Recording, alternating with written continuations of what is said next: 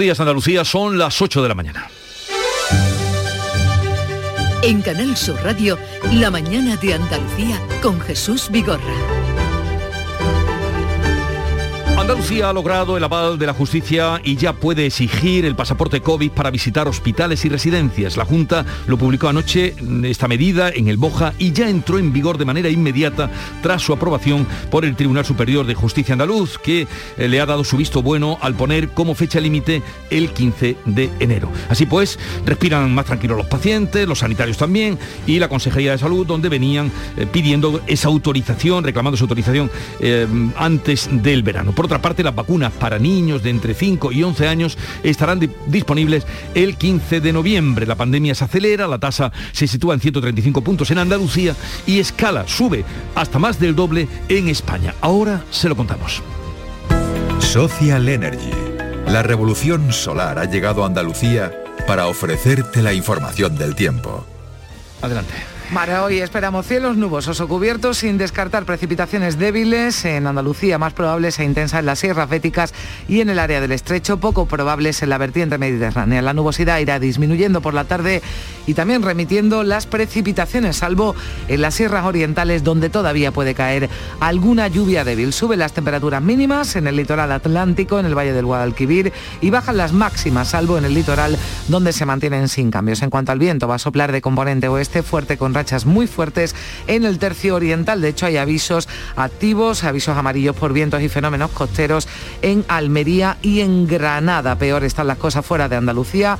Más de una veintena de provincias de 10 comunidades están en alerta, en aviso por la borrasca Barra, que está provocando ya fuertes rachas de viento, abundantes precipitaciones, también nevadas en cotas muy bajas. Y ahora vamos enseguida vamos con la situación del tráfico. Antes, vamos a hacerlo bien. Con Social Energy, di no a la subida de la luz y ahorra hasta un 70% en tu factura con nuestras soluciones fotovoltaicas. Además, llévate un termo eléctrico con tu instalación. Aprovecha las subvenciones de Andalucía y pide cita al 955 44 11 11 o en socialenergy.es. Solo primeras marcas y hasta 25 años de garantía. La revolución solar es Social Energy. Ahora sí, vamos con la información del tráfico. Vitaldent te ofrece la información del tráfico. En Clínicas Vitaldent queremos verte sonreír.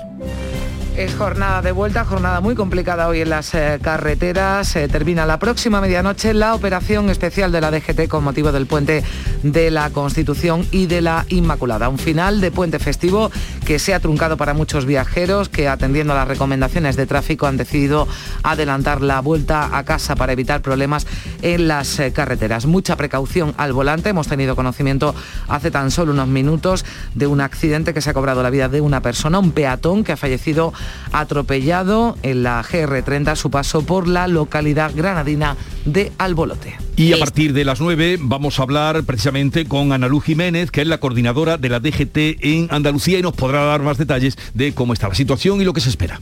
Esta Navidad, Vitaldent va a sonar más que nunca. Porque la primera visita es gratuita si vienes a cualquiera de nuestras clínicas. Y es que para nosotros, el mejor regalo es verte sonreír. Pide cita en el 900-101-001 y ven a Vitaldent.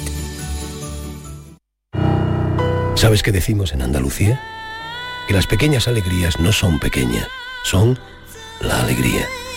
Estas navidades disfruta las pequeñas cosas cada día con las personas que tienes cerca de ti.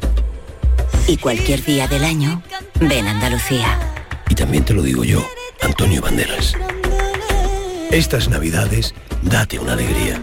Ven Andalucía. Junta de Andalucía. En Canal Sur Radio, la mañana de Andalucía con Jesús Vigorra. Noticias. Y con Carmen Rodríguez Garzón vamos a contarle la actualidad de este día. En Andalucía ya es obligatorio hasta el día 15 de enero mostrar el pasaporte COVID o prueba negativa cuando se visite a los enfermos en los hospitales o a los mayores en las residencias. Sí, una medida que ha entrado en vigor este martes, una vez publicada en una edición extraordinaria del BOJA, del Boletín Oficial de la Junta, después de que el Tribunal Superior de Justicia haya ratificado esa orden de la Consejería de Salud que inicialmente rechazó porque no se había acotado su vigencia en el tiempo. Recordamos, 15 de enero, hasta ese día estará en vigencia esta orden, ese requisito para entrar en hospitales y en residencias de mayores. El tribunal en su momento ya catalogó la medida de justificada y proporcionada. En concreto, para poder realizar esas visitas hay que disponer de un certificado que acredite que se ha recibido la pauta completa de una vacuna, una prueba negativa o también un documento que acredita haber pasado el coronavirus en los últimos seis meses. De momento, ese pasaporte COVID se va a pedir en residencias y hospitales. El gobierno andaluz aseguró que está analizando o analizará más adelante la posibilidad de implantarlo en otros sectores como la hostelería. La Junta, por cierto, ha habilitado en la aplicación Salud Andalucía un lector QR para verificar esos certificados COVID. La campaña de vacunación de niños entre 5 y 11 años va a comenzar el próximo miércoles, día 15 de diciembre. La Comisión de Salud Pública ha aprobado la estrategia de inmunización de los menores de 12 años después de que la vacuna de Pfizer para esta población fuera validada por la Agencia Europea del Medicamento. Los primeros viales van a llegar el lunes. Al día siguiente, el martes, se distribuirán entre las comunidades. Sanidad espera recibir entre este mes de diciembre y enero 3.200.000 vacunas. Son suficientes para la primera dosis de los 3.300.000 menores de 12 años, de 5 a 11 años que hay en España. La segunda dosis se administrará a las 8 semanas. Entre los padres hay diversidad de opiniones. Me parece acertada, pero un poco tardía, yo creo. Todo lo que sea retrasar un día el, tema de, la vacunación es poner en peligro más, más vidas. Nos parece una buena medida, aunque a ellos personalmente no les aporta demasiado, pero protege a los demás. Repelús. Yo estoy vacunada, ¿eh? eh tengo las dos dosis y probablemente me pondré una tercera pero de ahí a que se la quiera poner a los, a los niños, me lo tengo que pensar mucho. Pero pediatras como María Garcés del Comité Asesor de Vacunas tranquilizan. En este momento ya hay más de 5 millones de niños vacunados y que no hay efectos adversos. Esa es muy buena noticia que viene pues, a sumar el hecho de que esta vacuna es una vacuna que ha demostrado una efectividad vacunal comparable al resto de personas que la han recibido. Cada comunidad dispondrá del lugar donde va a vacunar a los niños. En Andalucía, en principio, se les va a vacunar en los centros de salud. La ministra Carolina Darias eh, confirmaba ese aspecto, que las comunidades, como decimos, serán las que decidan cómo llevar a cabo esa campaña de inmunización de los menores. La vacunación contra la COVID en España es una historia de éxito, de éxito colectivo. Poder empezar a inocular y en la modalidad que la comunidad autónoma establezca. Decía el líder del PP, Pablo Casado, exigía al jefe del Ejecutivo, a Pedro Sánchez, que no se vuelva a esconder detrás de las comunidades y que establezca una posición común. No se puede el gobierno volver a esconder las comunidades autónomas, tiene que haber certidumbre, saber cuándo le va a tocar a cada edad de nuestros hijos y que el gobierno ejerza además su responsabilidad frente a las pandemias con una nueva ley orgánica, una ley de pandemias que regule toda esta acción contra el COVID. La estrategia frente a la pandemia sigue depositada en las vacunas. La OMS estima 90.000 las vidas que la vacuna ha salvado en España, muy por encima del resto de países de nuestro entorno. Pero ¿qué dicen los últimos datos de la evolución del COVID? La tasa de incidencia sigue al alza tanto en España como en Andalucía, aquí menos, pero el país, España, ya está rozando el riesgo alto. Al filo de la medianoche, el Ministerio de Sanidad actualizaba los datos, no lo hacía desde el viernes, 43.000 nuevos contagios en los últimos cuatro días, 78 fallecidos con esta cifra, la incidencia acumulada roza ya los 300 casos por cada 100.000 habitantes. Navarra, País Vasco y Aragón están a la cabeza de los peores indicadores. En Andalucía la tasa está ya en 138 casos por 100.000 habitantes. Una jornada en la que la Consejería de Salud ha notificado 881 contagios nuevos, ningún fallecido, es algo que no pasaba desde hace tres semanas, desde el 18 de noviembre. En los hospitales andaluces, eso sí, hay 48 pacientes más por COVID. Pese a esa cifra, de cara a la Navidad, el Gobierno descarta restricciones, indica la ministra portavoz Isabel Rodríguez que el grado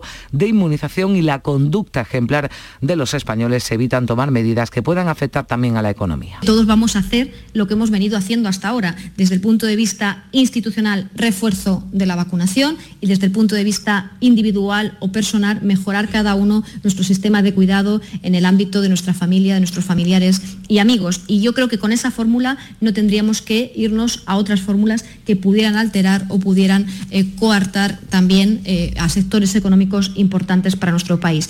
Pero todo dependerá aquí en España y también en toda Europa de cómo evolucione la variante Omicron. Ya el Ministerio de Sanidad ha confirmado 11 casos en nuestro país. Y en cuanto al Hospital Regional de Málaga, ¿cómo están las cosas? Pues el Servicio Andaluz de Salud ha empezado ya a contratar enfermeros y auxiliares para cubrir las bajas de profesionales contagiados por COVID en esa comida de compañeros de la UCI del Hospital Regional de Málaga. Sí, todavía se investiga cómo se produjo ese brote, aunque los sindicatos han defendido a los, a los sanitarios argumentando que no infringieron ninguna normativa tras participar en esa comida con más de 200 personas. Son 80 ya los casos en total entre sanitarios y asociados a ese brote, están guardando cuarentena y se encuentran bien o asintomáticos o con síntomas muy leves. Los sindicatos insisten en que es injusto el trato que están recibiendo en las redes. Es injusto criminalizar a estos profesionales sanitarios por el origen de este contagio, máxime cuando aún no hay un informe concluyente aún no han terminado las labores de rastreo y se desconoce el origen de este contagio. La gerente del hospital ha enviado un escrito a los sanitarios afectados mostrándoles su apoyo. María del Mar Vázquez les dice textualmente que su principal preocupación es que todos estén bien. Todo lo demás, concluye, es secundario. Y la revolución en el IVA, cambiamos de asunto. La Unión Europea da más libertad a los gobiernos para fijar los tipos reducidos, incluso podrían llegar a cero. Sí, los Estados miembros de la Unión Europea, entre ellos España, podrán por primera vez aplicar, por ejemplo, un IVA inferior al 5% o incluso eximir del pago de este impuesto artículos básicos como alimentos, medicinas o productos farmacéuticos como las mascarillas. Al respecto, la ministra portavoz ha dicho que hay margen para mantener más allá de final de año el IVA de las mascarillas quirúrgicas desechables a un tipo súper reducido del 4%, que es el que está actualmente. La bajada del IVA de estas mascarillas del tipo general del 21 al 4 fue decidida el 18 de noviembre de 2020 con validez hasta el 31 de diciembre de 2021, es decir, se cumple en unos días. Así que si el gobierno no lo remedia, el 1 de enero subirá ese IVA de las mascarillas. Las organizaciones de consumidores, lo hace José Carlos Cutiño desde la OCU, se quejan por este aumento en un producto que recuerdan actualmente es de primera necesidad. Desde OCU hemos sido desde el principio muy beligerantes y hemos pedido eh, el IVA cero para todos los productos relacionados con la prevención de la transmisión del COVID y en un momento como el que estamos viviendo nuevamente de expansión de la enfermedad, carece sentido grabar las economías familiares eh, precisamente en la compra de, de, una herramienta que hasta ahora se ha, se ha antojado absolutamente fundamental en la lucha contra la propagación de, del virus. Es más, la OCU considera que encarecer la mascarilla puede conllevar que una parte de la población rechace su uso y a que se mantengan puestas más tiempo del recomendable, por lo que dejarían de proteger frente al coronavirus. Son las 8, 12 minutos de la mañana, sigue la información en Canal Sur Radio. ¿Hola y esto? Pues un detallito de tu tía, que para eso soy Teresa la Generosa, bisnieta de Paco, el del Eurojackpot. A ver si te has pensado tú que los apodos lo regalan, ¿eh? Jo, pues muchas gracias. Eurojackpot, el megasorteo europeo de la 11. Este viernes, por solo 2 euros, bote de 57 millones. Eurojackpot, millonario por los siglos de los siglos. 11. Cuando juegas tú, jugamos todos. Juega responsablemente y solo si eres mayor de edad. El Sevilla quiere terminar este puente de manera inmaculada. Y para eso debe ganar en la ciudad natal de Mozart, en la bella Salzburgo. El equipo de Lopetegui depende de sí mismo para pasar a octavos de la mejor competición del mundo, la Champions. Y además, este jueves tenemos también nada menos que un Bayern Barça y el Atalanta Villarreal. Última jornada de la fase de grupo de la Liga de Campeones en Canal Sur. Este miércoles desde las 8 de la tarde con Antonio Rengel. Quédate en Canal Sur Radio, la radio de Andalucía. Todo lo que hacemos nos define. Cada acto habla de quiénes somos, de lo que nos importa. Ahora tenemos la oportunidad de decir tanto con tan poco. La oportunidad de mostrar lo mejor de nosotros. Por nuestro futuro. Por tu futuro. Llena tu mesa de Andalucía. Junta de Andalucía. La mañana de Andalucía con Jesús Vigorra. Noticias.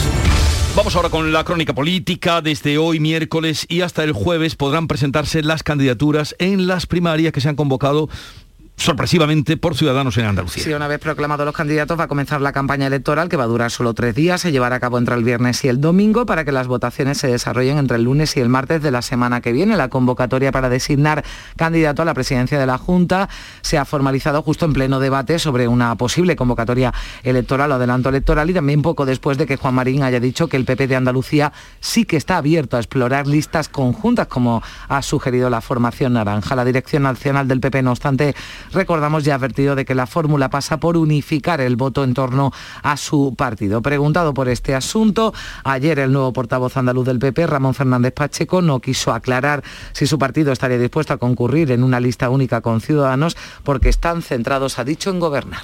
Pero insisto, es que no están las prioridades del gobierno andaluz. Es que Juanma Moreno no ha hablado con nadie porque eso no toca. Toca gobernar, que es para lo que los andaluces nos han puesto ahí. El vicesecretario general de Ciudadanos, Mundo Val, ha reconocido, después del rechazo expresado por la Dirección Nacional del PP, que si ellos dicen que no, decía poco más hay que añadir. En una entrevista en Radio Nacional Hablaba además que habría otras muchas vías para establecer esa colaboración entre PP y Ciudadanos, como planteó el sábado Arrimadas, aun cuando ha sostenido que son opciones ideológicas muy distintas. Bueno, eh, ellos ya dicen que no, por lo tanto yo creo que poco hay ya que eh, explorar, ¿no? Y sobre todo yo creo que lo importante es eh, que no es este el momento, desde luego, de plantearlo. El Gobierno ha eliminado de su propuesta de reforma laboral que se está negociando los límites que había planteado a los contratos temporales según el tamaño de la empresa. Sí, pero mantiene que los suscritos para campañas ocasionales solo podrán durar 90 días al año. En el nuevo texto se permite que se hagan contratos de duración reducida delimitada para campañas cuyo alcance o magnitud no sea predecible. Las empresas deberán trasladar a la representación de los trabajadores una previsión anual del uso de estos eh, contratos. Además, se podrá establecer en la negociación colectiva planes de reducción de la temporalidad que contarán con el apoyo público. Es con todo la última propuesta que el Gobierno ha puesto sobre la mesa para la reforma laboral a los agentes sociales y se interpreta como un claro gesto de eh, último intento ya de atraer a la patronal. La afluencia de visitantes al centro de Málaga, que ustedes lo ven a diario durante el puente para pasear, comprar o ver el espectáculo del alumbrado, ha obligado a programarlo cada cuarto de hora. Sí, porque son miles los visitantes eh, que cada día llegan en autobuses discrecionales, en coches particulares, en autobús urbano, pero el centro está a rebosar, el tráfico se empieza a complicar a partir de las cinco y media de la tarde y toda esa afluencia pues, ha hecho que el ayuntamiento decida programar el espectáculo de luces y sonido de la calle Larios cada 15 minutos desde las seis y media. Así lo contaba en Canal Sur Radio la delegada de fiestas del Ayuntamiento malagueño, Teresa Porras. Este fin de semana, con el tema de que había muchísima gente, pues han ido poniendo cada cuarto de hora el pase de Luis Sonido. Entonces, bueno, pues dependiendo de la afluencia de gente se va poniendo los pases. Efectivamente no hay un horario fijo excepto de las seis y media. En la provincia de Cádiz las cifras de ocupación en el puente son excelentes también. Jerez el ambiente prenavideño y su zambomba han elevado la ocupación hostelera, lo contaba Alfredo Carrasco, el presidente de la Asociación Empresarios de Hostelería de Jerez, a un 90%. El balance es maravilloso, siendo cuna del flamenco y, viniendo la Navidad eh, con los villancicos y demás, pues, pues se convierte en una, en una fiesta y hoy llegamos al Día de la Inmaculada Concepción, festivo, y en la sede de Capitanía General de Sevilla habrá un acto militar a la una de la tarde del Ejército de Tierra, que es la patrona precisamente de este cuerpo. Sí, la noche ha sido larga en Sevilla, la noche de las Tunas, ante la Inmaculada en la Plaza del Triunfo, antes la Virgen de los Reyes salía de la catedral en una procesión extraordinaria para celebrar el 75 aniversario de su patronazgo sobre la ciudad de la Archidiócesis. El alcalde de Sevilla, Juan Espada, se mostraba satisfecho por cómo había transcurrido esta procesión. Una víspera de la Inmaculada eh, preciosa en Sevilla, una tarde en la que hemos podido celebrar este 75 aniversario, que bueno, pues un, recorrido también que ha permitido el que los sevillanos y las personas que nos han visitado en este puente pues hayan podido disfrutar de esta salida extraordinaria. Ha sido sin duda muy emotiva, muy, muy grata después de la pandemia. Y hoy es un día grande para los cofrades gaditanos con la procesión extraordinaria del Nazareno junto a la Virgen de Rosario, que es la patrona de la ciudad. La jornada se presenta intensa, el Nazareno y la Virgen del Rosario van a salir a las 9, o sea, dentro de poco más de media hora, a las nueve y media, eh, pues una, una hora lo que falta, y desde sus respectivos templos se encontrarán en la Plaza de San Juan de Dios y llegarán juntos a la catedral. Las hermandades han eh, tomado medidas anti-COVID. Y está con nosotros José Manuel Verdulla, que es es el hermano mayor del Nazareno, también conocido cariñosamente allí como el Greñúo. José Manuel Verdulla, buenos días. Buenos días, Jesús. A ver, cuéntenos cómo va a ser esa procesión, qué recorrido tienen, porque van a empezar muy tempranito, esta mañana a las nueve y media. Bueno, tempranito, me pillas ya con el traje de chaqueta puesto a punto de entrar en, la iglesia Santa María. Eh, mira, como has dicho antes, a las nueve y media abriremos las puertas del templo. la patrona Virgen del Rosario sale de la iglesia de Santo Domingo al mismo tiempo que nosotros y nos encontraremos pues frente al ayuntamiento prácticamente, en la Plaza San Juan de Dios. Hmm. Ya de ahí procesionaremos, bueno, procesionaremos, nos acompañaremos, porque la procesión será por la tarde, que es la, que lleva acompañamiento musical, iremos juntos a Catedral, a las 12 se realiza el pontifical, la acción de gracias y por el Día de la Inmaculada, mm. y luego es a las cinco y media cuando ya realizaremos la salida pues más gloriosa, dando gracias por el pueblo de Cádiz, eh, ya con, con acompañamiento musical, la patrona va adelante, nosotros vamos detrás con el nazareno, y dejando que ellos lleguen a todo el mundo, a todos los que quieran estar allí con nosotros y con mascarilla, por favor, sentido común. A ver, hermano mayor, ¿cómo han eh, organizado, porque Cádiz está muy concurrida estos días, la gente tiene ganas, ¿desde cuándo no sale el nazareno a la calle en Cádiz?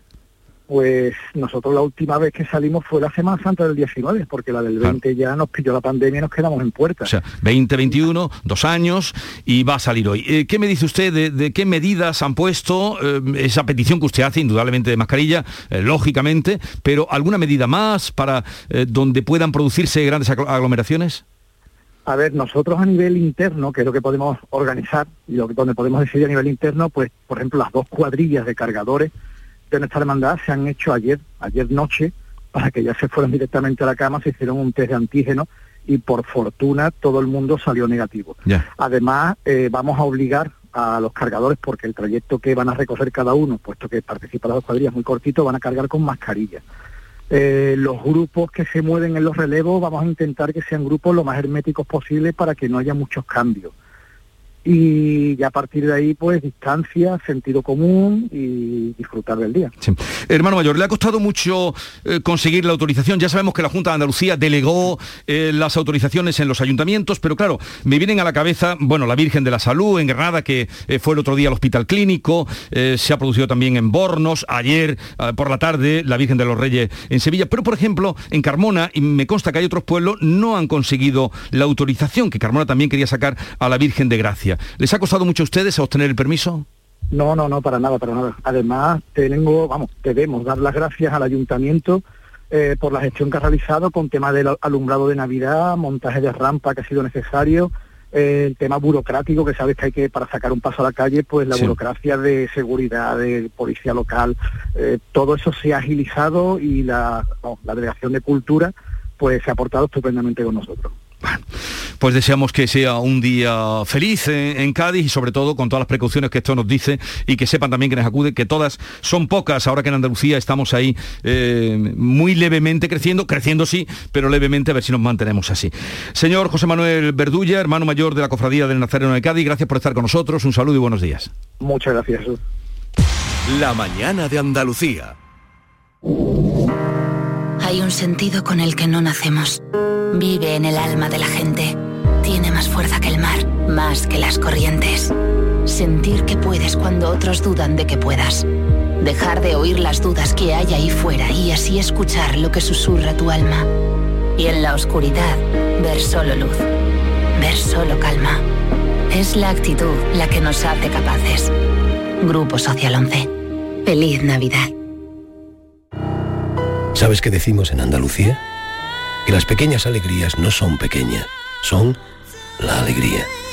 Estas navidades disfruta las pequeñas cosas cada día con las personas que tienes cerca de ti. Y cualquier día del año, ven Andalucía. Y también te lo digo yo, Antonio Banderas. Estas navidades, date una alegría. Ven Andalucía. Junta de Andalucía.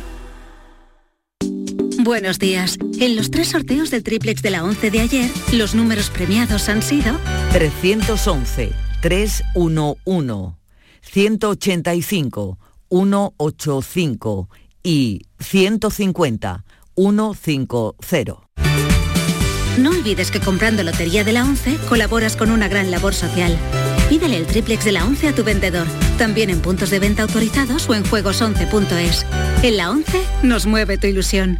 Que tengas un gran día. La mañana de Andalucía con Jesús Vigorra.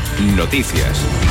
Se ha confirmado ahora que una mujer que murió en la Nochebuena de 2020 en Mislata, en Valencia, fue un crimen machista, por lo que el número de víctimas mortales del año pasado ascendió tristemente a 47. Sí, la investigación ha sido muy laboriosa porque inicialmente se pensó que la víctima de 58 años se había suicidado prendiendo fuego a la vivienda. La autopsia y análisis posteriores han revelado que fue estrangulada. El pasado día 2 su marido fue detenido y ya se encuentra en prisión. También hemos sabido que las llamadas al 016 en octubre aumentaron en un 48% con respecto al mismo mes en 2020. Esto supone un promedio de 248 llamadas diarias. Casi el 70% las realizan las propias víctimas, un 22% familiares y amigos y un 7% otras personas, como es el caso de los vecinos. El precio medio de la electricidad en el mercado mayorista será hoy casi la mitad que el de ayer. Sí, por fin una buena noticia porque el megavatio hora estará alto, pero eh, hoy se quedará o rozará los 109 euros. El precio máximo se va a dar entre las 8 de la tarde y las 9 de la noche y ahí cuidado porque estaremos pagando 239 euros el megavatio hora. Pero el mínimo de tan solo 14 euros, una cifra que hace tiempo que no veíamos, eso sí, se ha registrado ya entre las 5 y las 6 de la mañana. El Consejo de Ministros ha aprobado en la reunión de este ayer, este martes, un paquete de ayudas al turismo por valor de 720 millones de euros. 565 millones se van a destinar a financiar proyectos, como explicaba la ministra de Industria y Turismo Reyes Maroto, a través del Fondo para la Competitividad de las Empresas Turísticas. Un fondo que actualmente está dotado con 565 millones de euros podrán obtener financiación en forma de préstamos a autónomos y empresas del sector turístico que desarrollen proyectos innovadores en ámbitos como la digitalización, como la eficiencia energética, la economía circular o la mejora de la accesibilidad. 110 millones de euros se destinan a la rehabilitación de patrimonio, incluido bienes de interés cultural, la mayoría en zonas rurales, y 45 millones irán dirigidos a las comunidades autónomas y ayuntamientos para mejoras en destinos. El volcán de Cumbre Vieja en La Palma cumple hoy 80 días y va a superar al de Tejuya, que duró 85 días en 1585. Y no hay visos de que se vaya a pagar pronto. En plena operación retorno del puente, la nube de ceniza amenaza además con impedir la salida de los turistas por avión. La lava avanza imparable, arrasando nuevas edificaciones. El director técnico del Plan de Emergencias Volcánica, Miguel Ángel Morcuende, hablaba además, confirmaba que son 7.000 personas las que viven desplazadas en la isla. La mayoría están realojadas en casa de parientes o amigos y casi medio millar permanecen alojadas en hoteles. Estas carecen absolutamente de todo. En cuanto al número de albergados, estamos en 557, exactamente una persona más que en el día de ayer. Los datos de Copérnicus nos hablan ya de 3.039 edificaciones barra construcciones eh, afectadas, de las cuales destruidas son 2.881 y dañadas o en riesgo 158. Y hoy nos vamos a unir en la mañana de Andalucía a la fiesta de nuestros compañeros de Andalucía Directo que cumplen 6.000 programas, 6.000 emisiones ininterrumpidamente situándose entre los tres programas más veteranos de la televisión en nuestro país y además con una audiencia que siempre les respalda. Hoy 8 de diciembre tienen preparado un programón especial cuyos detalles son el secreto mejor guardado, pero algo nos adelanta cómo lo están viviendo Soco López.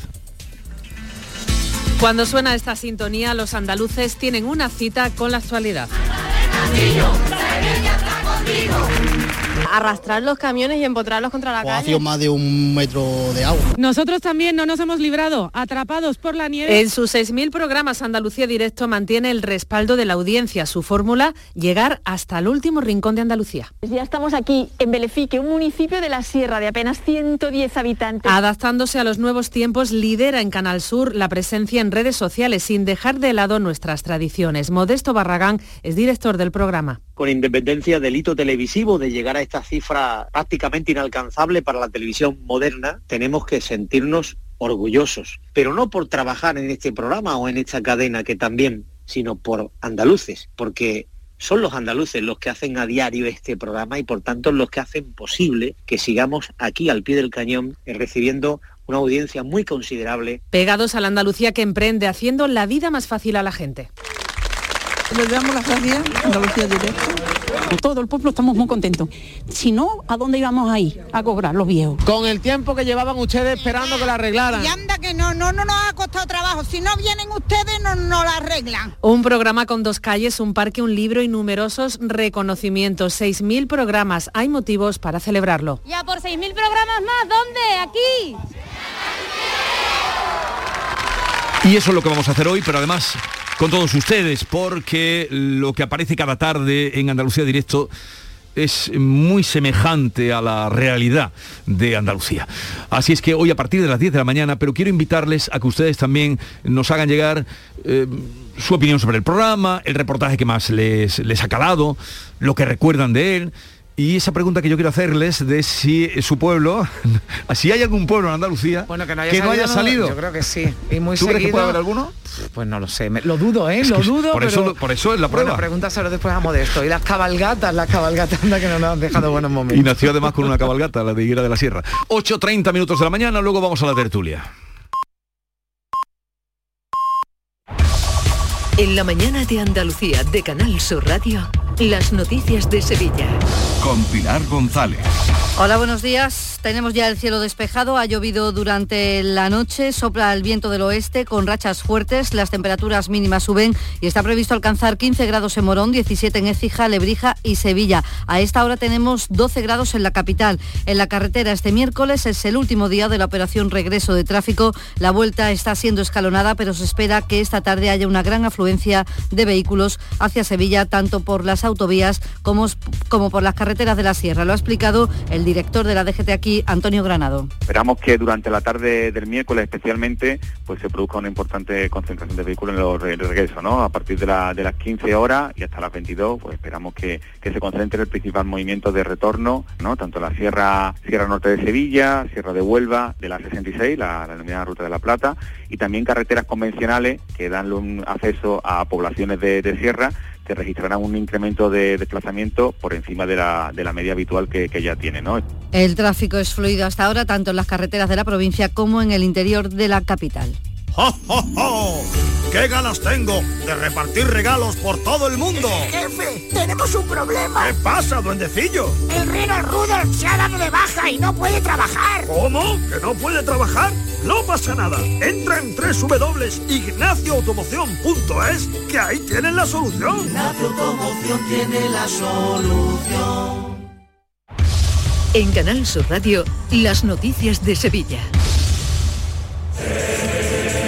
Hoy es el día de la Inmaculada Concepción y en Capitanía General en la Plaza España habrá un acto militar a la una de la tarde del Ejército de Tierra, ya que es la patrona del cuerpo. La noche ha sido larga en Sevilla, la noche de las tunas ante la Inmaculada de la Plaza del Triunfo. Así cantaba, por ejemplo, la tuna de derecho.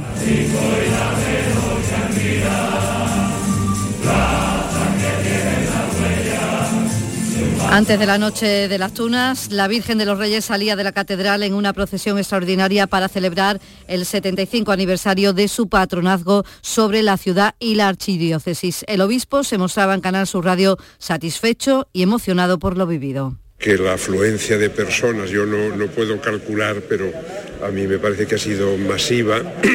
la actitud con la que contemplaban el paso de la Virgen también era de, esperanza, de ternura, de consuelo. La Tuna de Económicas también participaba en esta salida extraordinaria de la Virgen de los Reyes y por primera vez cantaba así.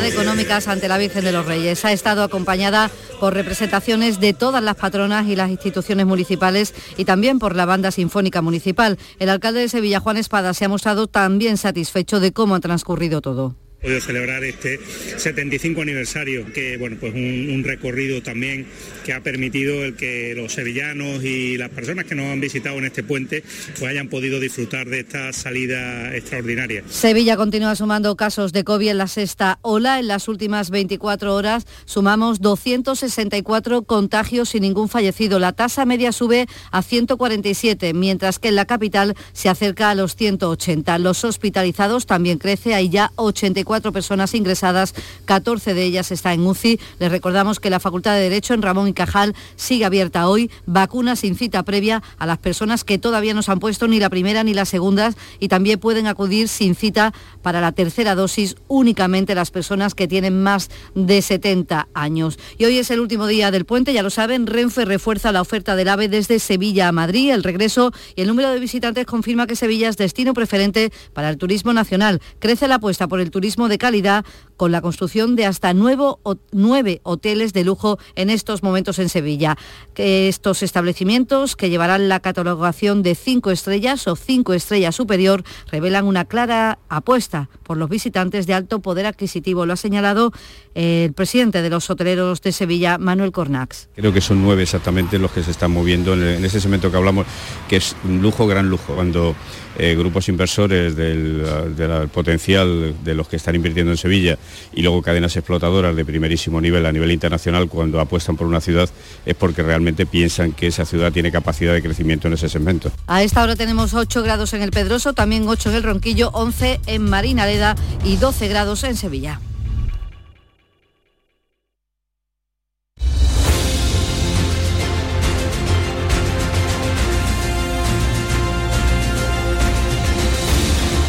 Y enseguida vamos a la tertulia hoy con África Mateo, con Juan Manuel Marqués Perales y con Alberto García Reyes, que son los tres espadas convocados hoy para mm, eh, contar la actualidad, repasarla, desmenuzarla y luego cantarán una canción mm, por el tiempo en el que estamos.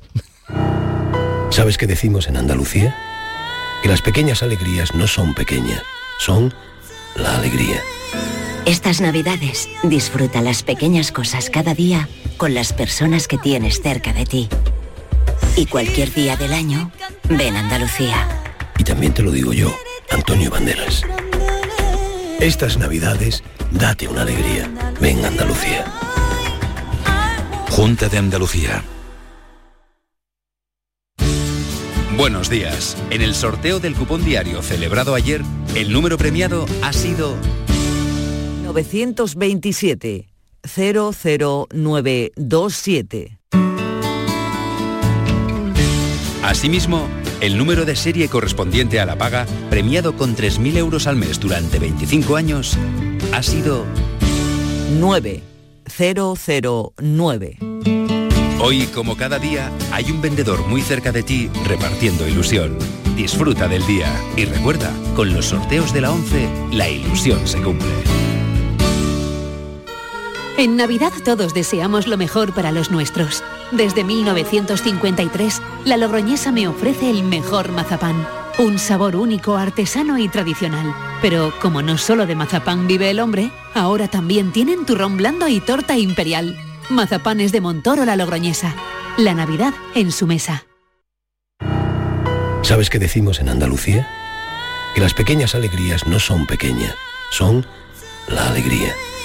Estas navidades disfruta las pequeñas cosas cada día con las personas que tienes cerca de ti. Y cualquier día del año, ven Andalucía. Y también te lo digo yo, Antonio Banderas. Estas navidades, date una alegría. Ven Andalucía. Junta de Andalucía. Imagina por un segundo que el 22 de diciembre te toca la lotería de Navidad. ¿Con quién te gustaría celebrarlo? Pues yo lo tengo clarísimo, con mis vecinos de Villanueva. Si es que nos acabamos de mudar y nos han recibido como si fuésemos de allí de toda la vida. Ay, cómo nos toque a todos. Compartimos la suerte, con quien compartimos la vida. 22 de diciembre, sorteo de Navidad. ¿Y a ti? ¿Con quién te gustaría celebrarlo? Loterías te recuerda que juegues con responsabilidad y solo si eres mayor de edad. Vente esta tarde con Canal Sur Radio de Puente, al Puente de los Podcasts porque esta tarde vamos a repasar los contenidos de nuestra plataforma Canal Sur Podcast, repleta de espacios exclusivos y de producción propia. Buena música, sucesos, actualidad, agricultura, carnaval, toros, videojuegos. Todos estos espacios los tienes en podcast.canalsur.es. Y este puente de diciembre también en las tardes de Canal Sur Radio, en el puente de los podcasts, Canal Sur Podcast. Quédate en Canal Sur Radio, la radio de Andalucía. Todo lo que hacemos nos define. Cada acto habla de quiénes somos, de lo que nos importa. Ahora tenemos la oportunidad de decir tanto con tan poco. La oportunidad de mostrar lo mejor de nosotros. Por nuestro futuro. Por tu futuro. Llena tu mesa de Andalucía. Junta de Andalucía.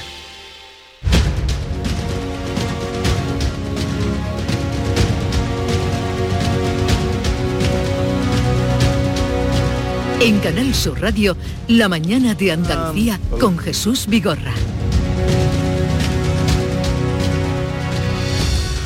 8.39 minutos de la mañana y vamos a saludar a los eh, compañeros mm, eh, cualificados para hablar sobre la actualidad. África Mateo de Il Ideal de Almería. Buenos días, África. Hola, buenos días. ¿Qué tal todo? ¿Ha llovido? Eh, no, por aquí lluvia no. Anoche tuvimos media hora de nieve en la, inauguración del alumbrado, pero de nieve Ah, eh, artificial. Esa iba a ser la segunda pregunta.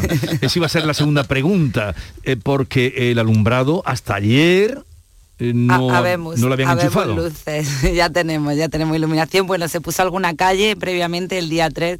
Aquí es que ha habido un poco de jaleo al final. Bueno, pues un problema administrativo. Se ve que habían dejado el contrato de la iluminación navideña en un cajón así un poco olvidado con, tanto, con tanta gestión. Y eso ha sido lo que ha llevado a encenderlo un poco más tarde. Pero ya por fin hay luz en Almería. Además, ayer fue una fiesta, el encendido. Hubo media hora de fuegos artificiales, de, de música y- y ya de luces. ¿Y gente? Mucha, mucha gente, como en todos sitios, hasta en Almería hemos tenido gente. En Almería hay mucha gente, hasta en Almería. Ya empezamos. A ver, eh, Juan Manuel Márquez eh, Perales, eh, Buenos eh, días, subdirector de Diario Grupo Yolí, Diario Sevilla. Buenos días. Buenos días, feliz día de la Inmaculada, en especial a las Inmaculadas. Sí. Muy bien, me parece muy bien que tengas ese detalle. Oye, Eh, mi mujer se llama Inmaculada. Felicítala. felicitada, felicitada está, pero bueno, felicitaciones en directo. ¿Y así se lo vas a decir con eso? Tú- yo si fuera tu mujer, dile algo bonito. Qué barbaridad. Juanma, tienes la radio, te escucha Andalucía entera, dile algo eh, a tu bonito a tu mujer. Eh, le voy a... eh, ¿De verdad me lo estás preguntando? No, te- claro que te lo estoy diciendo. Bueno, pues le- Pero ahora le- te vas a arrugar de decirle a tu mujer No, algo bonito. No, no, no, a ver, no, no me arrugo en absoluto. Le de- dedico un buen día a mi mujer. Madre mía, si yo fuera ella no te invitaría a, a comer. Bueno, yo creo que ella lo hará. No, realmente no. si a ti- estoy muy contento porque ella lo celebra además, mm, eh, así como otras personas, la onomástica, pues casi no nos damos ni cuenta. Ella sí lo celebra bien Pero y si es se que- lo merece. Pero toda la vida era eso. Eh, Alberto García Reyes, junto a la dirección de ABC, buenos días. Muy buenos días. Toda la vida lo que se celebraba, bueno, lo yo que soy muy mayor ya, era los santos. El cumpleaños era una cosa Sí. que me decían, no me cuentes años que no quiero saber de años. Sí, bueno, es una gran tradición española celebrar el, el santo. Últimamente está, está un poco más de capa caída. Por cierto, hoy también es el día de las Concepción. Todas las conchas, la ¿Y, eh, y es el mismo nombre? Inmaculada Concepción. Ah, claro. Claro. No, no, que mi- yo Pura y limpia, pero vamos a ver, ¿tú dónde has estudiado? no estudié en un colegio de curas ni de monjes. Pero es tu cultura general. Bueno, a ver, oye, África. tampoco pasa nada. Venga, ahora eh. entramos en materia, pero mm, lo otro puede esperar. A ver, África, si a ti, eh, en fin, tu, tu- tu pareja, tu amante, le diera yo la ocasión aquí de que te dijera algo en el día de tu santo, lo que te ha dicho, lo que le ha dicho Juanma a su mujer sería como para mm, que sintiera pues un, en fin, un escalofrío de, de- Pues depende, depende de cada uno, cada uno se toma el amor de una manera. Esto es, vamos. Porque no estoy hablando de amor. Bueno, es igual, vamos a Bueno, otra cosa. estamos hablando de amor, Jesús, no estamos hablando de otra cosa, ¿no? Pero sí. así un poco eh, eh, muy pacato. Muy frío, ¿no? Sí. Sí, yo creo que es por la hora también, ¿no? Yo, Juanma, te tendría comiendo lenteja un mes. Eso, eso es lo que yo quería. Oye, pues, pues te voy a decir una cosa, mi mujer hace unas lentejas estupendas. Eso sí te lo puedo- te puedo decir que es casi insuperable. Eh, Alberto tenemos que felicitarlo, eh, mm, ya sé que vosotros os unís, por el estreno del documental, película documental sobre Curro Romero, eh, Curro Romero, El Maestro del Tiempo, que se presentó esta semana, fue ¿cuál- el día uno, el día uno. El día 1, el día 1. Miércoles, día uno. Y, y en cines comerciales, ¿cuándo se puede ver? Que habrá Eh, mucha gente. A primeros de, de año empieza a ir a los cines comerciales y, y, bueno, mañana, mañana en Canal Sur, a partir de las 10 y media de la noche, se estrena la serie. La serie. Es- ¿En la serie también has trabajado tú? Sí, sí, el- el- el- la película es una especie de resumen de la serie de cinco, de cinco capítulos que estrena mañana Canal Sur. Bien, vamos a ir, em, tenemos muchos temas aquí, tengo sobre la mesa, pero uno, claro, la justicia, el Tribunal Superior de Justicia de Andalucía ya ha avalado el pasaporte COVID para que eh, a los que van a visitar a enfermos, a los pacientes, a los sanitarios y a los residentes en residencias y quienes van a verlo, se les exija el pasaporte COVID o el, o el documento. ¿Qué, qué os parece? Pues me parece bien. El, el Tribunal Superior de Justicia de Andalucía, y esto lo digo en tono irónico, le dijo a la Junta de Andalucía, mándeme la solicitó la solicitud en DIN A4 escrito con tinta negra y lo mandaron en DIN A3 con tinta roja. Entonces digo, oye, ¿no, no se acuerda usted que le dije DIN A4? Entonces eso fue. Vamos a ver, el TCJ le dijo a la Junta, lo voy a aprobar, pero lo tiene que acotar temporalmente. Esto lo sabía todo el mundo, todo el mundo lo sabía, todo el mundo que está... Pero en bueno, esto. luego lo sabía hasta yo que escribí un editorial en el grupo Yoli antes diciendo que el TCJ lo aprobaría si estaba acotada temporalmente. Y la Junta de Andalucía, no sé por qué, envió los papeles, los papeles mal hechos. Y la prueba es que rectificó. Y lo tiene. Y lo tiene. Pero se me queda una duda también de, de la pericia judicial de la Junta de Andalucía. Estuvieron tentados de que ya que se lo había rechazado y había que rectificar, meter el ocio nocturno. ¿eh? Y le dijeron, es que si mete usted el ocio nocturno, el fiscal lo tiene que estudiar de nuevo. Ah, es verdad. Entonces mandamos lo mismo. Quiero decir que sí, que está muy bien aprobado, pero que yo creo que la Junta de Andalucía tiene que ser un poquito más diligente en, en los asuntos relacionados con los jueces. Bueno, y no solo en eso, Juan, me habla de diligencia de la Junta. Yo me he revisado de arriba abajo todas las redes sociales de, de Aguirre, de la Consejería, buscando alguna referencia a lo que está sucediendo en el Hospital de Málaga.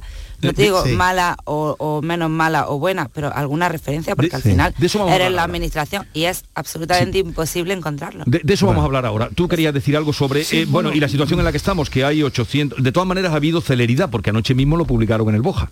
Sí, un Boja especial, sí. Había especial interés. Yo, yo con el tema de la- del, del pasaporte COVID no tengo una opinión muy Mm. clara, la verdad, tengo que reconocerlo abiertamente. Tengo de las pocas cosas en el mundo sobre las que tú no tendrás una opinión clara. hay un, hay un montón, ¿eh? Hay un montón, Juanma. Si, si me sueles, si me sueles escuchar, si Te me solo escucho, pero te escucho en directo y te veo y te leo. que lo dudo, después de lo que acabo de decir, sigo dudando más cosas, eh, verás que hay un montón de cosas en las que no tengo certezas. Vale. Eh, casi casi ninguna, ¿eh? la verdad. Ahora, las que sí las tengo, por ejemplo, soy del Betis, soy del Betis. Ahí no tengo ¿Te gusta el duda. flamenco? Me, me muero con el flamenco. Ahí Hombre, no tengo ninguna sí, duda. eso- sí. Pero en el tema del pasaporte COVID eh, tengo muchas dudas, Mm. la verdad, porque mm, eh, todo lo que tiene que ver con la línea en la que en la que entran en juego las libertades individuales, a partir de qué momento, eh, uf, yo- yo- la verdad es que no soy capaz de resolverlo, me, con- me- me confieso abiertamente incompetente, pero piensa el, el, el que ha aprobado la Junta de Andalucía. Exige el pasaporte COVID para los hospitales y los centros sociosanitarios. Sani. Es muy poco. Sí, Le- pero y no, y se Es muy viola poco, la pero- libertad de nadie, ¿no? Sí, pero Alberto? si Pero no, también no. cómo la amplían más, Juanma, porque al final Bueno, llega un momento en el que llevan dos años eh, poniendo a hosteleros, eh, comerciantes de policía. Al final tú tienes un comercio Pero- pequeño con dos dependientes en plena Navidad, que te va a entrar la gente y ¿qué haces? ¿Te pones a pedir papelitos en la puerta? Entonces, ¿qué Papelito, haces? pero- ¿Vender pero o vamos dedicarte? Vamos a ver África, de todos modos. Mm, Todavía no lo han pedido. Pero yo ayer veía a unos eh, eh, empresarios del ocio, no de, de, de Andalucía, sino de Valencia, en una este- de estas discotecas pijas, donde, te- donde le miran a los chavales si llevan zapatillas de deporte o zapatos para no dejarlos entrar, y si la chaquetilla es igual, que ahora van a tener que llevar pasaporte COVID. Digo, lleváis 30 años echando a gente para atrás, porque no lleva zapatitas de deporte o porque lleva el pantalón corto y ahora tenéis ese problema. Hombre, no, no se está violando la, la- la libertad de nadie porque no se le obliga a estar vacunado, lo que se le obliga es a tener un No, yo no he hablado de certificado. violar la libertad. No, no, pero si ahí es a donde voy, no, no, no, yo no estoy Sí. diciendo que el- la medida esté, esté mal, estoy diciendo Hmm. que no estoy seguro. No, que en es lo cu- mismo. no, en cualquier caso, Alberto. qué, Alberto? Que no estoy seguro porque, a ver, yo parto de una base, bueno, voy a intentar generalizarlo un poco, elevar, Sí. eh, yo parto de una idea que, que para todo, ¿eh? que es Mm. el fin no justifica los medios. Es más, para mí el medio es el fin. creo, en una sociedad libre. Eh, entonces, claro, eh, hay que conseguir determinadas cosas. En este caso, evitar que personas contagiadas accedan a los centros hospitalarios, centros de Hmm. salud. Eh, me parece una medida mm, correcta y necesaria. Sí. Ahora bien, ¿a costa de qué? A costa de que eh, tú tengas que ir anillado eh, un- por, por la vida, pues entonces, claro, ahí es donde ya, sinceramente, no sé en qué lugar ponerme. Esa es la- Pues yo en este, en el paso en el que estamos no lo veo, Alberto. O sea, si hubiesen ampliado a negocio y tal, vale, pero en residencia hablas de ir anillado, pero si hemos estado sin poder visitar Claro, a ningún mira- familiar durante un año y medio, han estado los empleados, perdón Alberto, que yo te escucho a ti también. Eh, hemos estado sin, sin poder visitar los, los, sanita- los sociosanitarios han estado sin poder ir a sus casas para no salir de la residencia y no tener problemas. O sea, tener que presentar un papel al llegar a una residencia sí que me parece una normalidad dentro de lo que estamos viviendo. Vamos. Bueno, ahora voy, ahora voy yo, Mm. pues me, me interrumpiste, ¿eh, África? Pero bueno, No. voy. Eh, lo que mira qué contradicción más interesante. Las residencias eh, eh, no, no se han vacunado, algunos que se han declarado antivacunas, algunos Mm. trabajadores de la Sí. residencia, y no se les ha podido obligar. Hmm. ¿Cierto? ¿eh? Y, y- y por contra, para entrar a visitar a tu familiar, el que sea, si se te si se te puede obligar, o sea, todas esas contradicciones son las que yo pongo encima de la mesa para no tener contradicciones nada- contradicciones Claro. de los jueces en este caso Sí, sí. porque son los jueces los que han dicho Pero- que no que no hace falta que esté vacunado aunque que, trabaje que todo con, esto que con todo población esto se de da, riesgo en mi opinión y en esto sí tengo cierta certeza tampoco del todo Mm. pero sí cierta Ujú. porque el, el- el- el gobierno no ha el, el congreso no ha aprobado una ley de pandemia eh, mira que ha tenido tiempo Y, y no lo va a hacer, dijo el que otro día regule la ministra de que Justicia. regule todo esto para evitar Vale. esta- estas dudas Pero a ti, entonces, ¿te parece mal mm, que eh, se exija ese certificado COVID eh, cuando tú vayas a ver a, Hmm. a una persona, a, bueno, tú o quien sea, o Juanma, o África, a, a una residencia de ancianos o cuando vayamos a los hospitales? de entrada no Mm. lo veo claro vale ¿Pero qué es lo que no ves claro? no veo claro que te obliguen a demostrar un eh, una cuestión que forma parte de tu intimidad, que tú tengas que ir con un carné que diga que tu situación sanitaria. No lo veo claro. Lo de ir pues no vayas Lo de ir anillado. no eso vayas es. No anillado no va No, anillado no va. Es una manera de bueno no no ¿eh? una manera no no no es una manera Ah, ¿no? Está- estás cargando las tintas sobre el hecho de enseñar en un teléfono móvil un código QR Que me obliguen, que me obligan, ¿eh? Sí, no, me es- pero si en la vida obligan a muchas cosas, a pagar impuestos, Claro, nos obligan a respetar supuesto. las señales de tráfico y eso no coarta la libertad, o si quieres, sí, coarta la libertad, pero hay un bien general. Indudablemente esto de la, de la Junta de Andalucía es muy liviano, yo estoy a favor A que mí lo haga. también me parece muy Mm, pequeño. Sobre el ocio nocturno tengo mis dudas, pero sobre todo por operati- operatividad, en cualquier caso. Los certificados COVID se hacen para animar o para eh, seducir o incluso ya para ejercer una coerción para los que no se han los vacunado, rezagados. se Bueno, vacunen. va- vamos a tener y, ocasión. Y entre ellos, y entre ellos hay muchas personas que son antivacunas, ¿verdad? Otras personas que tienen miedo y también hay un montón de Hipocondríaco. Y mucho tonto también. No. Bueno, aparte. Y aparte muchos perezosos. hay mucha hay, gente que se está hay, vacunando ahora por el por el por el, eh, por el tenía com- ganas. como son tan flojos dice, bueno, pues em, prefiero vacunarme a tener que llevar el certificado Pero, COVID. pero, Juanma, estoy completamente de acuerdo en lo que dices de que se puede coartar la libertad individual cuando está por medio de un bien general. Eso es evidente en muchos casos en la vida. Sí, Por hay que tenemos- justificarlo. Tenemos, que ponernos el cinturón de Sí. seguridad Mm. cuando conducimos Sí, sí, y por- si no- para evitar. Bien, hasta eh, el problema es cuando eso se adentra en tu intimidad, ¿no? Cuando aquello a lo que te obligan tiene ya que ver con tu intimidad. Es decir, tú tienes que enseñar en una puerta Hmm. tu situación sanitaria. Ahí, que yo no digo que Sí. lo que se ha hecho no sea buenísimo para la... No, Sí. no, no, lo que pasa es que me, me genera un conflicto, un debate interno de derecho contra derecho, una colisión ahí que, que no, yo Hmm. no, so- no soy capaz de resolver tan ligeramente, la verdad. Vale. Luego vamos a hablar sobre, no sé quién lo ha dicho de vosotros, que cuántos sanitarios que trabajan en residencia, Sí. por ejemplo, no están vacunados. A ver si no lo dice José Repiso, citado. que lo vamos a saludar después de las 9.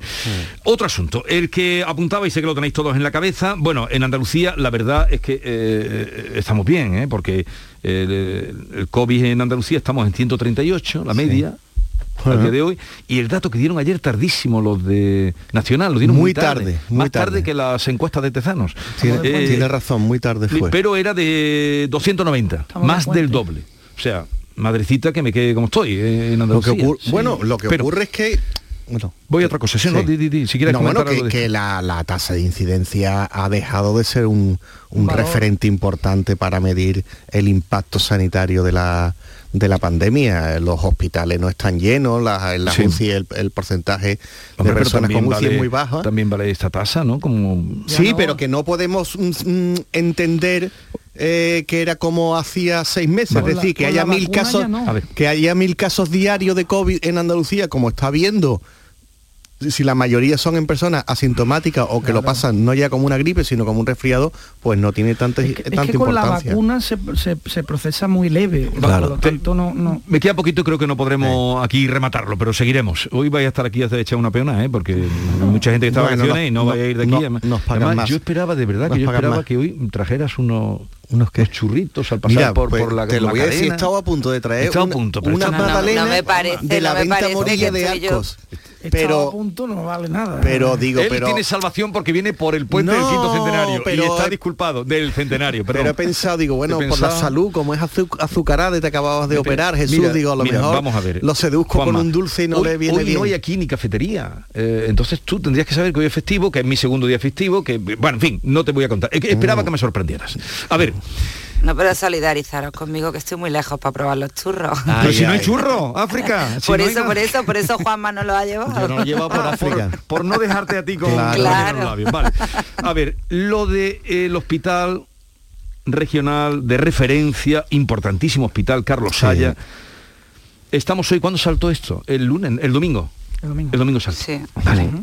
Eh, pregunta que yo hago, hemos llamado a la dirección del hospital, por supuesto. Sí. El, el viernes no tendrá más remedio porque viene aquí, el viernes estará aquí eh, Jesús Aguirre, lo vaya a perder, va a venir aquí. A verme. Bueno, aquí si nos invitas, venimos. No, Claro. pues me. Y puedo traer las magdalenas incluso. Vale, pues a lo mejor entonces sí. Eh, a ver, y le tengo que preguntar eso, es decir, ¿cómo... mm, a ver, con todo mi respeto, yo le agradecí Sí. enormemente al sindicalista que tuve al día siguiente, Sí. que era bueno, y le dije, le agradezco muchísimo que usted me atienda, pero son los sindicalistas, son los delegados sindicales, el SACSE, el UGT, el de comisiones obreras, con toda la buena voluntad del mundo, porque si no, no hubiéramos oído ni sabríamos cuántos estaban, los que tienen que dar cuenta de lo que ha pasado. No, Evidentemente no. no.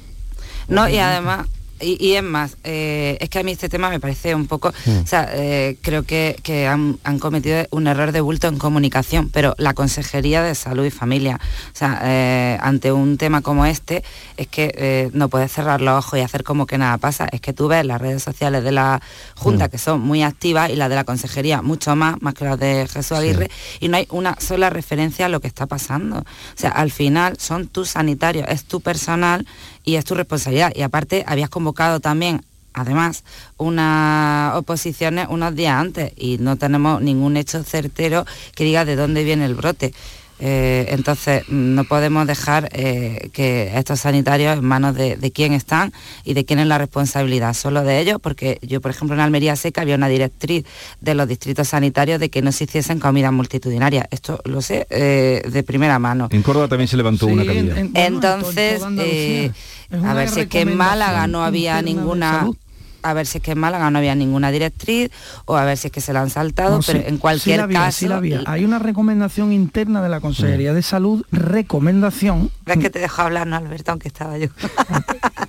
No, pues sí, Gracias. eh, es que eh, la, la- la- la mesa es así, ¿no? Yo, yo termino, tú terminas. tú vas, es verdad me que es mesa de diálogo. me gusta. sí, Es sí. mesa de diálogo. es Agradezco diálogo. muchísimo tu generosidad. Venga, no, decía que si hay una recomendación interna de la Consejería de Salud, insisto, recomendación Mm. de que no se hicieran comidas de empresa ante la situación de incertidumbre, sobre todo desde la llegada de Omicron. Eh, ahora hay que ver cuándo se produce esta recomendación y cuándo se hizo la comida. Esta el, de 1 Málaga. de, el 1 de diciembre. Claro, mm, la, la verdad No, es que no tengo el dato de la fecha exacta de la recomendación Creo, no, no interna. sé si. No, no, he oído, pero pudiera ser el 3. No, no, retiro. Era Ah. primero de diciembre. Yo creo que yo sí. yo puedo que creo que puedo leer un mensaje lo voy a buscar de, cómo mandaron los, los- los jefes de los hospitales Eso, eh, eso es posterior, ¿eh? mandaron creo que el día es el día que yo lo recibo es el 3 de diciembre Ah, ¿no? vale el 3 de diciembre, dice... bu- eh, eh, buenas noches, ante el repunte del COVID, esto es el mensaje que Sí. envía la, dire- la dirección Sí. de un hospital a todo su Sí. a toda la plantilla. ¿no? An- ante el repunte del COVID nuevas variantes, eh, os invito a desayunar, almorzar y o cenar en vuestras guardias de forma separada, por turnos en grupos burbujas, evitando agrupación de varios profesionales de la misma unidad. ¿no? Esto es del 3 de, de diciembre. Es os invito. No había una orden de no, no podéis hacer esto, sino, bueno, una recomendación interna promovida por la por la Consejería de Salud y ahora habría que ver cómo fue la comida Sí. de Málaga. Pues yo te explico cómo sin, fue la comida sin de Málaga. criminalizar tampoco No, no, a no, nadie. pero si ellos son- ellos son los que más han padecido, que eso es- Claro, ¿verdad? Vamos a ver, eh, en el en la eh, fue un almuerzo cena porque se celebró, se, se hizo después de, de la hora de, de comer. eh, ellos decidieron que cada uno se tenía que hacer una prueba de, de antígeno antes de ir en su casa de manera de manera eh, privada. Eh, los antígenos funcionan solamente si tiene si, si está ya infectado y en varios días. Pero a mí lo que me llama la atención es que hubo momentos en que se llegaron a reunir hasta 200 personas. Me parece una una sí hombre es una una imprudencia por parte de quien sabe Sí. tanto de esta enfermedad y al parecer bueno al parecer no y es así muchos de ellos o algunos de ellos habían participado días antes en unas Sí. oposiciones del No, SAS ahora seguimos y con eso, Juanma. en el mismo bar Juanma, ahora seguimos con eso.